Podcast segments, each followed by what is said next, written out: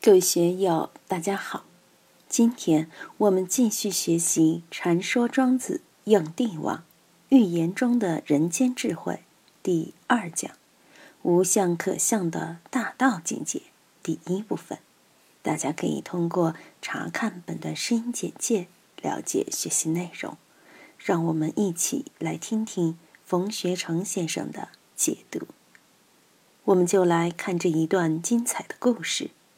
朕有神巫曰进贤，知人之死生存亡，祸福寿夭，其以岁月旬日若神。朕人见之，皆弃而走。进贤这个人是很了不起的面相大师，他能够很准确地计算出一个人的生死，而且可以精确到年月日时，说谁什么时间死。他就绝对会在那个时辰死，弄得郑国的人只要一看见季贤出来了，都惊慌不已，要找地方躲起来，生怕他把自己拉住，说：“你某年某月某日要死，要提前准备棺材啊。”这个人他不会给你说什么时候可以升官发财，他就像判官一样，只判人的生死，这是相当可怕的啊。但是他这个让老百姓惊恐不安的本事，在得道高人胡子面前却只是小菜一碟。后来季贤被胡子玩弄了一番，当然这个玩弄也有缘起，这个缘起就和列子有关。列子在道家里边被后世封为冲虚真人，还有一本书叫《列玉寇》，《汉书艺文志》就有其书名。但我们今天看到的已经不是庄子时期的那本书了。列子的年岁和杨朱差不多，是长于庄子的，他也确有其人，是战国初期道家的一个重要人物。我们都知道列子御风而行的故事，证明他也是一位很了不起的道人。当然，这里的列子此时还年轻，还处于学生时代，还没有得道。列子见之而心醉，归以告胡子，曰：“师吾以夫子之道为质矣，则又有质焉者矣。”这里说，列子有一天遇见了季贤，看到他表演了一下预测术，简直惊呆了，于是醉心其中，回去就给老师胡子禀告说：“当初我以为老师您很了不起。”就一心一意跟着您老人家学习，结果学了这么多年，也没觉得学到了什么东西。我现在终于遇到比你还厉害的人了，老师您如何交代呢？胡子曰：“吾与汝记其文，未记其实，而故得道语。重辞而无雄，而又稀乱焉。”胡子见徒弟这样，于是就对他说。我只是教了你一点基本道理嘛，你跟着我的时间不长，确实没有学到什么东西。你只有一些对外界的粗浅认识，也没有出去印证过，你离大道还远得很啊。武技再多，如果没有攻击，生下来的蛋都会是寡蛋，是孵不出小鸡来的。在六祖坛经里面，五祖也曾对六祖说：“偈曰：有情来下种。”因地果还生，无情亦无种，无性亦无生。后来一些修丹道的就认为这是五祖传给六祖的丹道功夫，是内修的法门。我们可不能小看这个际遇啊！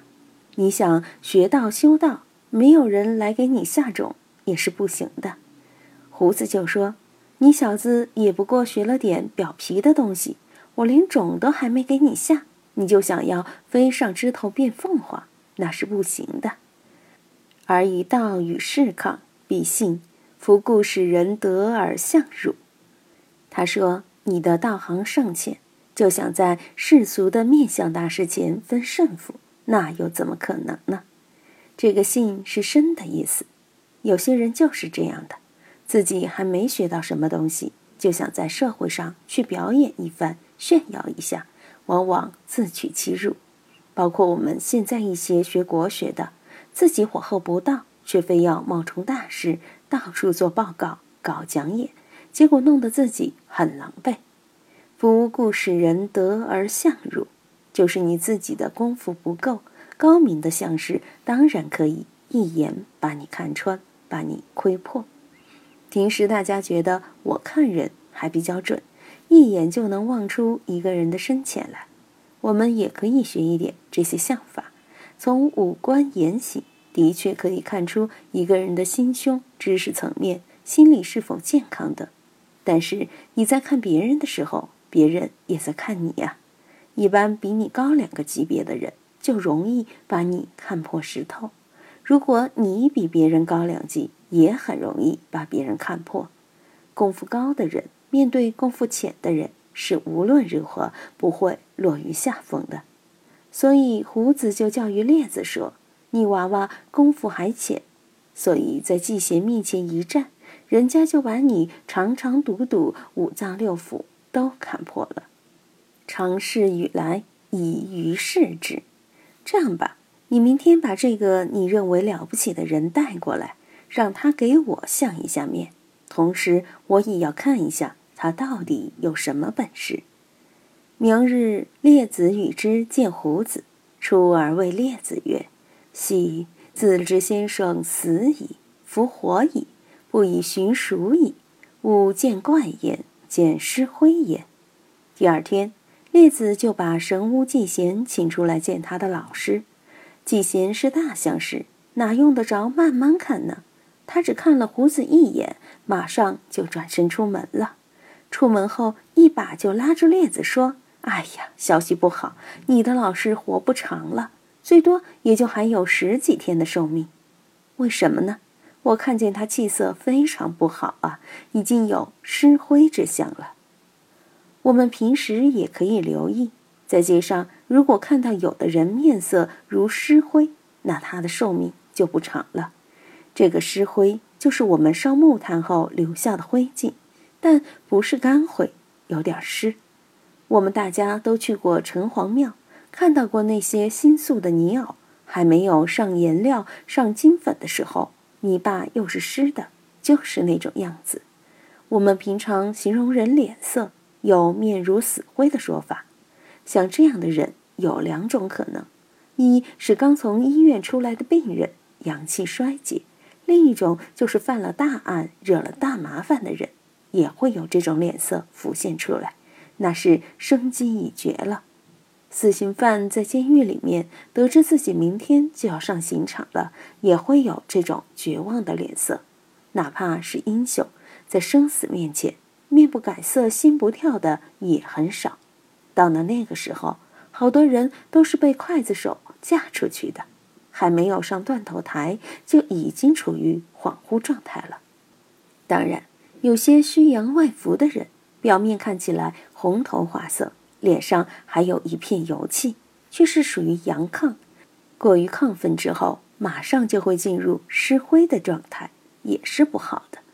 所以，我们平时如果遇到面如湿灰的人，千万要躲远一点，不要和他靠太近。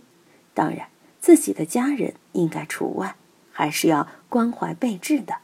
如果是外人，是陌生的人，或者是因偶尔的因缘和你靠近的人，最好是敬而远之。毕竟你现在还没有这个本事去关照和料理人家的命运。列子入，涕泣沾巾以告胡子。胡子曰。相武视之以地闻，蒙之不振不止，是待见吾度得今也。常又语来，这一段里的这个“相”字，其实应该是“相”字。如果没有古文基础，就容易把字词的含义误解。我们看列子，毕竟跟着胡子学习了好几年，尽管最近对老师的能耐起了疑心，觉得老师功夫不够，但毕竟还是有感情的。听到老师活不成了，马上哭哭啼啼告诉了胡子。